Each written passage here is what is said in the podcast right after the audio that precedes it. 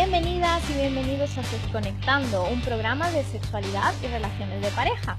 Hoy vamos a hablar del amor en nuestro primer capítulo, pero antes quiero presentarme. Yo soy Eva Portillo, soy psicóloga, sexóloga, terapeuta de parejas y el 50% de Desconectando. Me puedes encontrar en redes sociales a través de arroba eva.psicosexóloga. Y yo soy Ruth Canchales, la otra parte implicada en este proyecto. Me podéis encontrar en Facebook como Ruth Canchales, psicóloga, sexóloga y terapeuta de pareja, o en Instagram como arroba ruthpsique. ¿Qué tal? bueno, pues vamos a empezar este primer programa, pero antes quiero recordaros que tenéis a, vuestra disposición nuestro correo electrónico sexconectando.gmail.com y nuestras redes sociales Facebook e Instagram arroba sexconectando para enviarnos todas las dudas que queráis, los temas que queráis que tratemos en el programa. Además, tenemos una parte en cada uno de los programas en la que hablaremos de vuestras dudas y os las resolveremos todas de forma anónima. Y ya sin más preámbulos, vamos a empezar a hablar de el amor. Y es que hemos pasado ya febrero, el mes del amor por excelencia, por todo lo que implica San Valentín y demás. Pero bueno, nosotras queremos hablar un poco más en profundidad de lo que es el amor. Y es que, por ejemplo, a nivel cerebral, a nivel físico, el amor tiene ciertas implicaciones en nosotros. Por ejemplo, cuando estamos enamoradas, lo que nos pasa a nivel cerebral es que se nos activa un sistema que es el mismo sistema que se activa cuando consumimos una sustancia adictiva. Además, el amor, el enamoramiento, produce la liberación de ciertos neurotransmisores como son la dopamina, serotonina y oxitocina, e incluso feniletilamina, que es una anfetamina natural. Entonces, lo que pasa cuando nos enamoramos básicamente es que nuestro cerebro dispara estas sustancias provocando unas sensaciones de bienestar, de euforia, etcétera, etcétera. Pero bueno, ¿qué, ¿Qué más podemos decir del amor? Esto es siempre así, porque muchas personas piensan que, bueno, pues que este, estas sensaciones tienen que perdurar toda la vida, porque si no, pues quiere decir que ya no queremos a, a la pareja o que hemos perdido la magia o la chispa, ¿no? Esto siempre se suele decir. Pero esto es un, es un mito, esto no es 100% real, porque bueno, si permaneciéramos todo el tiempo con este, esta activación cerebral y con estos niveles de sustancias en el cerebro, bueno, pues no podríamos vivir, básicamente. No estaríamos preparados, no estamos preparados para ello. Sería estresante y muy agobiante, ¿no? Estar todo el día así obsesionados con la persona amada, con... No podríamos aguantar ese, esa forma de, de energía todo el día, ¿no? Exacto. Yo creo que no, tenemos recursos disponibles mm, a nivel físico, fisiológico y psicológico para, para soportar esa, esa sensación tan grande, tan intensa, ¿no?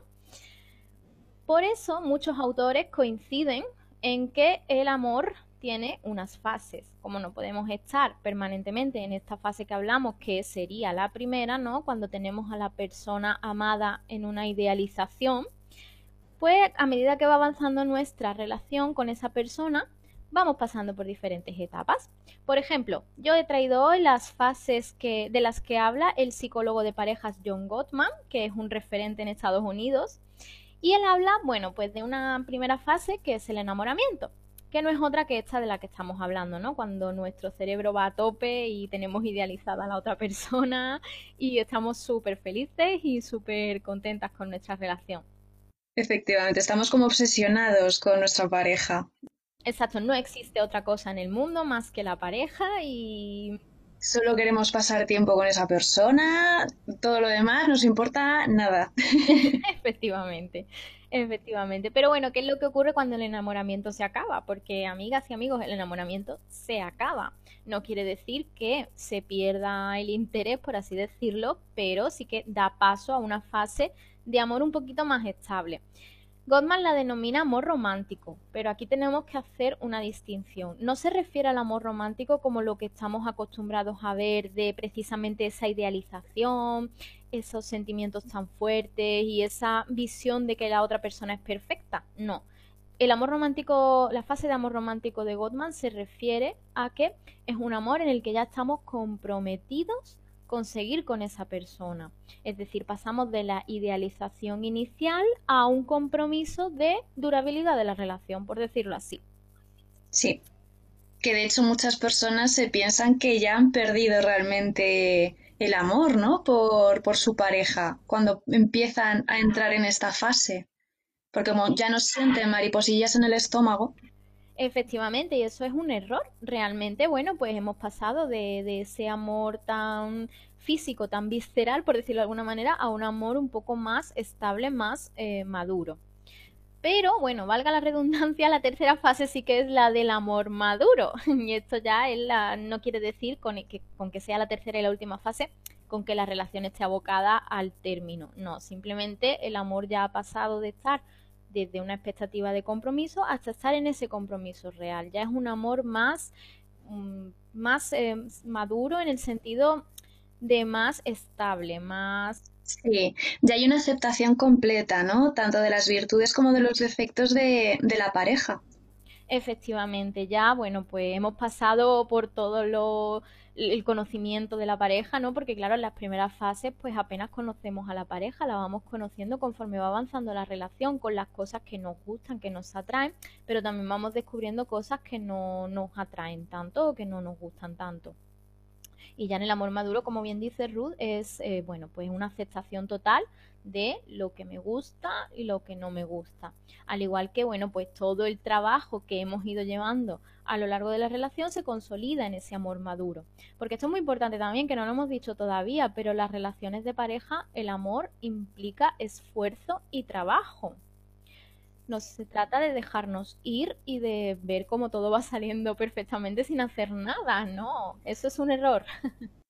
Sí, de hecho también pasa mucho cuando las parejas suelen ser papás, ¿no? Y pasan sus roles a ser el rol de padre exclusivamente y no rol, no mantienen el rol de pareja.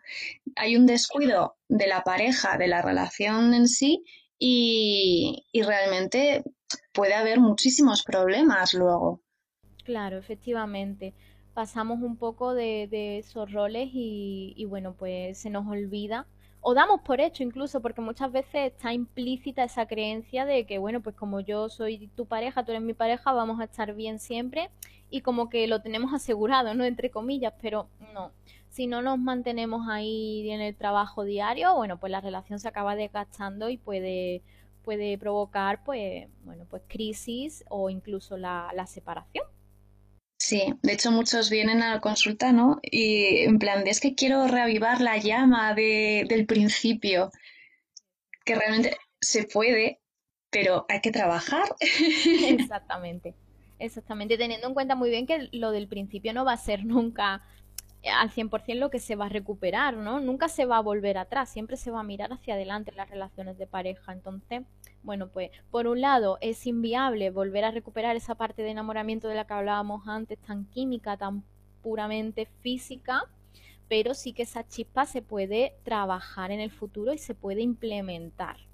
Efectivamente, para tener al menos momentos, ¿no? No mantenerlo tanto en el tiempo, pero sí tener momentos de esa chispa que tú dices. Eso, efectivamente. Bien, pues bueno, como veis, el amor está rodeado de mitos, de creencias que no son del todo correctas y bueno, pues que influyen negativamente en las relaciones que vamos estableciendo. Y yo os he traído seis mitos típicos del amor romántico para ir desterrándolos un poquito. Os cuento. El primer mito que he traído es el de la media naranja. Este mito es el típico que ya por suerte estamos empezando a derribar cada vez más, pero todavía se, escucha por ahí lo de, bueno, pues yo estoy esperando a que venga mi media naranja. Bueno, eso es un error, porque el pensar que somos mitades, que nos tenemos que complementar con otras personas, nos está quitando valor a nosotros mismos, ¿no? Es como que, bueno, pues yo no voy a estar completa hasta que no encuentre una pareja. No, ese es el camino, es decir, tenemos que, que, estar completas nosotras mismas y entonces ya a partir de ahí, si queremos tener una pareja, la tendremos y si no, no. Efectivamente, sí. Está, además es que es un mito que tiene muchísimo tiempo.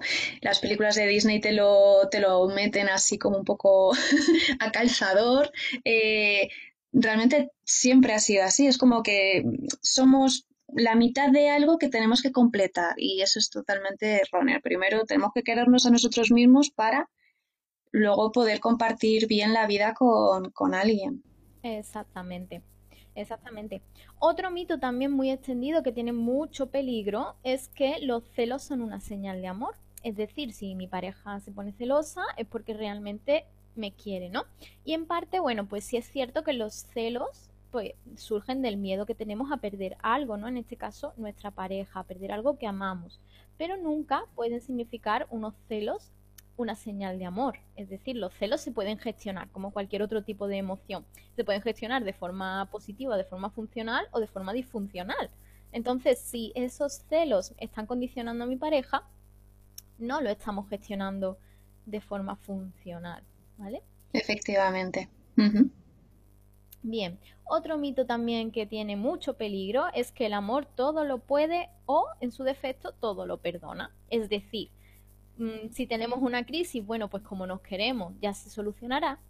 O como tenemos, como mi pareja me ha hecho mucho daño, pero bueno, yo lo perdono porque lo quiero, ¿vale? Aquí tenemos que delimitar mucho pues hasta qué punto eh, las faltas de respeto o, el, daño que ocasione una pareja puede ser perdonable o no, ¿no? Sí, tenemos que ver también, primero, anteponernos a nosotros mismos antes que la relación. Es si realmente lo vamos a pasar mal eh, o no vamos a poder perdonar o es algo que mm, nos va a costar realmente vivir con ello, mm, no hace falta ¿no? El, el, intentar tener esa relación o el luchar por ella. Exacto, exacto. Muchas veces, bueno, pues hay que valorar un poco qué es lo que tenemos y si lo que tenemos es lo que realmente queremos, ¿no? Y, y hacer, pues, tomar decisiones al final. Bien, el siguiente mito es el que dice que el amor caduca, el amor se rompe, el amor termina siempre. Vale, esto no tiene por qué ser así. De hecho, muchas personas preguntan, bueno, ¿es posible que, una pareja dure toda la vida queriéndose? Pues sí, es posible. basándonos mm, pero hay que trabajar. Efectivamente, basándonos en ese trabajo que hablábamos antes, ¿no? ¿no? Yo no me puedo sentar a esperar que mi pareja vaya bien porque el amor todo lo puede, ¿no? Aludiendo al mito anterior. Porque simplemente, bueno, pues el amor va a durar porque sí. Nada dura porque sí. Si tú no riegas tu planta, mm, se muere. Efectivamente, sí, sí. Pero vamos, también pasa con, las relaciones de amistad, con cualquier relación realmente. Efectivamente, efectivamente. Cualquier tipo de relación social que tengamos o interpersonal, bueno, pues si no es cuidada, no podemos esperar que, que permanezca toda la vida. Y el siguiente mito va un poco también por esta línea. Lo que pasa que dice eh, concretamente que el enamoramiento dura siempre, ¿no? Que para que una relación sea próspera, pues tiene que estar permanentemente en esa fase de enamoramiento de la que hablábamos al principio. Bueno, esto ya lo hemos ido desterrando a lo largo del programa, ¿no? Porque ya hemos dicho que, que si estuviéramos toda la vida con esas sensaciones, eh, petaríamos, literalmente hablando. Total. Vamos, no, no, sería sano, ni psicológica ni físicamente. No, no, no, no. Para nada, para nada. Así que esas ideas nos las tenemos que quitar de la cabeza y empezar a valorar un poco también las otras partes del amor, perdón, las otras fases del amor, que también son eh, beneficiosas y también pueden ser muy agradables. No solamente ese enganche de, de enamoramiento. Bien, y el último mito que traigo hoy es que el amor duele es decir, la predisposición que solemos tener muchas veces a pensar de que si voy a estar en una relación, pues me va a doler. Al final voy a acabar sufriendo, ¿no? Muchas personas dicen, bueno, yo para qué me voy a echar novia ahora si, uf, no tengo ganas de comerme la cabeza, ¿no? No tengo ganas de sufrir. Bueno, el amor no tiene por qué doler. Y si, y si realmente duele, pues que entonces nos tenemos que plantear muchas cosas, pienso yo. No estamos obligados a permanecer en una relación que nos duela. De hecho, de ahí viene otra vez, primero el amor propio y luego ya vendrá el amor hacia los demás. Primero tienes que quererte a ti mismo y si ves que hay algo que es tóxico para ti, no, no hace falta sufrir, ¿no? No, no deberíamos de sufrir por, por un amor. Efectivamente, no, no podemos eh, anteponer la relación o, ese sufrimiento que estamos teniendo a nuestro bienestar, ¿vale? Eso es algo que tenemos que trabajarnos primero de forma individual y luego ya pues pasarlo al plano de la pareja. Bien, pues bueno, hasta aquí los mitos del amor romántico. Ya dedicaremos algún programa seguramente a hablar de ellos con más detenimiento, porque bueno, esto solamente es una muestra de todo lo que las ideas erróneas que existen que existen actualmente. Sí, la verdad es que podríamos hablar horas y horas de, de todo este tipo de cosas, porque además es que están súper arraigadas en la sociedad. Pero bueno, yo os traigo otra sección, ¿vale? La, la sección de sex curiosos. Y como este programa versa sobre el amor, hay una cosa que los griegos, por ejemplo, hicieron y además muy bien. Y es que identificaron diferentes tipos de amor. ¿Vale? No uno solo, no uno global, sino diferentes tipos, según la forma y los sentimientos que iban generando. Y el primer amor o tipo de amor del que hablaron fue el amor de Eros, el que recibe del dios griego, es el dios griego de la fertilidad y bueno, representaba la idea de, la pasión, el deseo sexual y de hecho es un amor que ahora mismo todo el mundo busca en nuestra sociedad. ¿no? Este, el deseo, la llama de la pasión, pero sin embargo los griegos no, no lo veían con tan buenos ojos, porque lo veían como peligroso, como que ibas a perder la cabeza, ¿no? De esa forma irracional de querer a alguien que se podría apoderar de ti y dejar de lado todo lo demás. Entonces, ese amor estaba bien, pero mm, lo miraban con bastante recelo. Sí, pero con cuidado, ¿no? Con cuidado. Efectivamente, en plan de no, no, para, no para todo.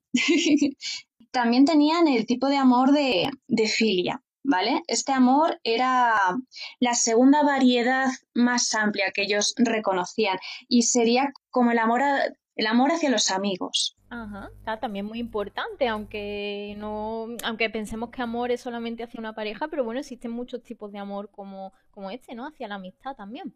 Efectivamente, además es muy importante. Ellos, de hecho, eh, lo consideraban muy relevante porque, bueno, los griegos, por ejemplo, desarrollaron mucho la camadería, ¿vale? Con el tema de las batallas, pues había mucha filia entre hermanos, ¿no? Ellos se llamaban como hermanos de sangre, por así decirlo. El luchar lado a lado con, tu compañero, pues como que unía mucho. Entonces era una forma de, lealtad, de, de, sacrificio también, ¿no? De anteponer a mi amigo a mí. Pero bueno, eh, este así tan extremo en la sociedad ahora pues como que tampoco, ¿no? Pero, pero ellos lo valoraban mucho, el, amor filial.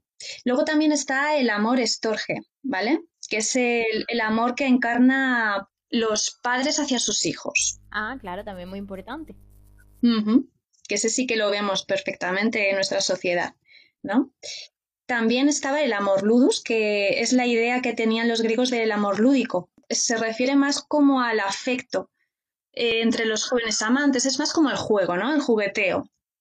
Sí, como la, el flirteo o algo así, ¿no? Efectivamente. Sí, el flirteo. El amor ludus sería como el flirteo. No sería algo tan intenso como los otros tipos de amor, pero está ahí. ¿Qué más? El ágape. ¿vale? Es el, el ágape era el amor desinteresado. Este tipo de amor se refiere pues a aquel que se extiende a todas las personas, pues ya sean familiares o a personas que no conozcas, ¿vale? Es como el amor hacia el mundo, hacia la humanidad. Qué profundo. Sí, de hecho, esta palabra se tradujo al latín como caritas. De ahí viene luego la palabra caridad. Claro. Pues ellos identificaban Sí, identificaban este. ¿Qué más? El pragma, el amor maduro. Este, de hecho, como, el, como lo de las fases que has comentado antes, ¿no? El final, la última fase a, la que se lleva en una, una pareja que lleva muchísimos años juntos, que hay una aceptación profunda de todo lo que es la otra persona, ¿no? Tanto de sus defectos como sus virtudes. Ese sería el, el pragma, el, el amor maduro para ellos. ¿no? Como un amor que tiene mucho conocimiento, el conocimiento que se desarrolla en esas parejas que llevan juntas mucho tiempo. Sí, como el punto más alto al que puede llegar el amor, por así decirlo. Sí, sí, efectivamente. Y por último, pero no menos importante, eh, la filia, que sería el amor propio. Ah, claro, muy importante también. Fíjate, o sea, ellos ya identificaban que ante todo el tenerse amor a uno mismo, ¿no? Era de las cosas más importantes que debería de, de haber, sobre todo para querer bien en el resto de tipo de amores. Muy inteligentes estos griegos. Sí, la verdad es que estaban bastante tenían las ideas bastante claras y bueno, yo creo que podríamos recuperar en la sociedad de hoy en día, nos vendría muy bien recuperar algunas de estas cosas, ¿no? Porque al final el amor pues tiene muchos sentidos y, puede darse hacia muchas personas diferentes, ¿no? No solamente hacia una pareja. Entonces me parece muy interesante lo que comentas. Sí, sí, además es eso, es que además nuestro amor hacia distintas personas va variando, o sea, no es tú, no, incluso entre los mismos amigos, a lo mejor tú no quieres de, de la misma manera a un amigo como a otro amigo, a un familiar ¿no? Entonces, el reducir el concepto de amor a algo así, pues eso, tan reduccionista como tenemos ahora mismo, pues a lo mejor, no sé, lo ideal sería ampliarlo, ya que tenemos tanto vocabulario tan extenso y bonito para denominar tantas cosas, pues no quedarnos solamente en un concepto. Claro. Bueno, y por último os introducimos otra sección, el tip cada semana o en cada programa vamos a introducir un tip diferente. Vamos a empezar con la ducha erótica. ¿Vale? Eh, la ducha erótica la podéis hacer de forma individual, que yo creo que es la más idónea para empezar, o introducir también vuestra pareja en esta tarea. Lo que tenéis que hacer, pues muy simple buscar un momento donde estéis más relajados, cómodos y tengáis tiempo y daros una ducha, pero no una ducha común, ¿vale? Tenéis que coger algún gel con algún aroma que os guste, eh, un champú también, ¿no? Y dedicaros tiempo, meteros bajo el agua de la ducha y empezaros a frotar con ese gel con un aroma que os agrade. ¿No? Tenéis que hacer movimientos circulares, masajearos desde la cabeza hasta los pies, sintiendo las sensaciones que os van provocando esas caricias que os vais dando. Es un ejercicio muy bueno para reconectar con vuestra piel, para reconectar con los sentidos. Tenéis que estar pendientes de la temperatura del agua, de cómo va cayendo sobre vuestros cuerpos, la sensación que os genera los masajes, el aroma del gel. Es como tenéis que estar abiertos a todos los sentidos. ¿Vale? Tiene que ser una experiencia extrasensorial, por así Sí, tener los cinco sentidos puestos en todo lo que estamos percibiendo en ese momento, ¿no?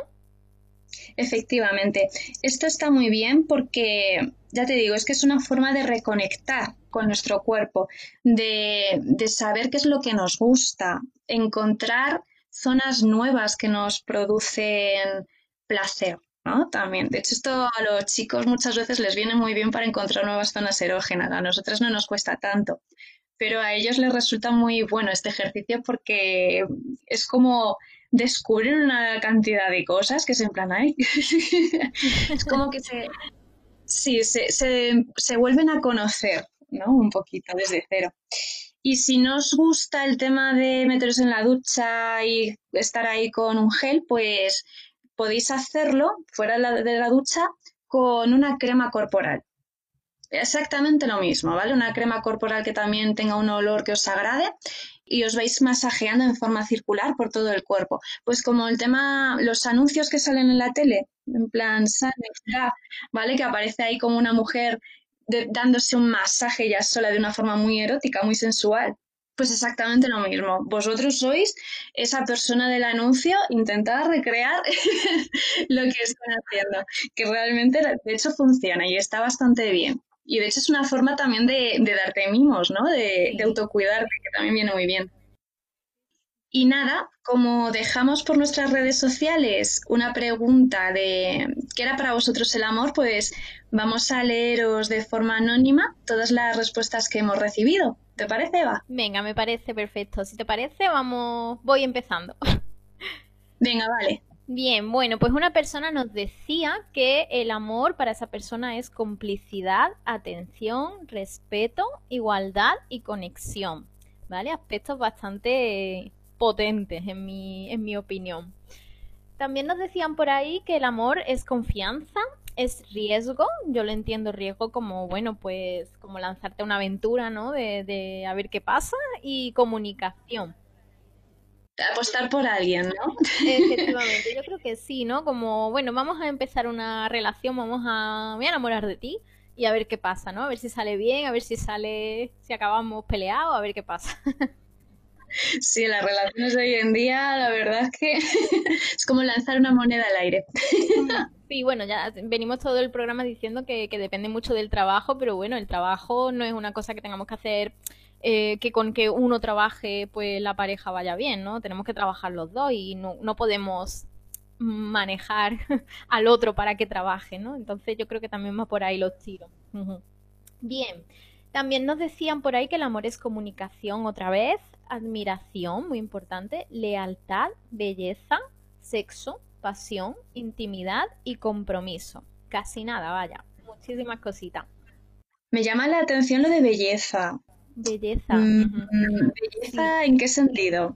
Claro, sería importante que, que, que, esta persona nos aclarara un poco qué es lo que piensa, ¿no? Porque, bueno, yo lo interpreto como eh, quizá el, el, ver a la otra persona bella porque estás enamorada de ella o porque la quieres, ¿no? Sin necesidad de que, bueno, pues mm, no físicamente, sino como una persona, ¿no? Como ver a esa persona bella. Como un todo, ¿no? Tanto la forma de ser como... Sí, sí.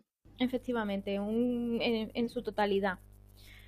Pero bueno, si esta persona nos quiere hacer algún apunte, pues es bienvenido.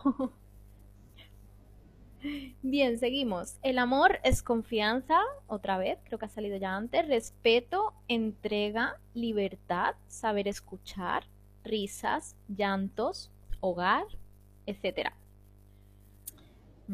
Y por último, bueno, por último mi parte, el amor es empatía, así, tal cual, empatizar con, con la otra persona. Bueno, leemos todas, ¿no? Y, y, luego podemos resumir un poco las que más se han repetido, vale. si te parece bien. Sí, sí, perfecto. Vale. Pues aquí hay otra persona que nos dice que el amor es plenitud, ganas de vivir y de compartir. Uh -huh. Está muy bien esto de ganas de compartir, ¿no? Lo de tener un proyecto también de vida común, que también sí, es muy importante. Sí, muy mm. importante para el más? Sí. efectivamente, tanto individual como la pareja. Mm. ¿Qué más? Otra persona nos dice que es tener mucho cariño hacia una persona con la cual sientes complicidad, caminar y crecer. Esto de caminar y crecer me parece, me parece muy bonito. Y, y además es que es muy cierto, ¿no? Es, es compartir, ¿no? Un, un camino, un, una vida con alguien y encima crecer, tanto individualmente como juntos. Mm. ¿Qué más? Aquí, otra persona nos decía que es el cariño, respeto y felicidad de forma recíproca entre dos personas. Otra persona nos dice que el amor es querer tener a alguien en tu vida siempre que le hayas podido aceptar. Mm.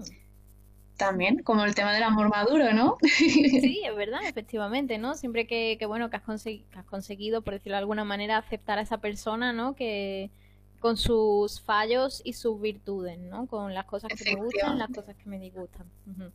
Sí. Y por último, pues amar es poder ser tú y querer serlo con alguien más. Pues también, el que, el que no te intenten cambiar, ¿no? Sí, que te acepten tal como eres. Es como decir, dicen exactamente lo mismo con diferentes palabras, efectivamente, pero, pero quieren llegar, llegan a la misma conclusión, la aceptación.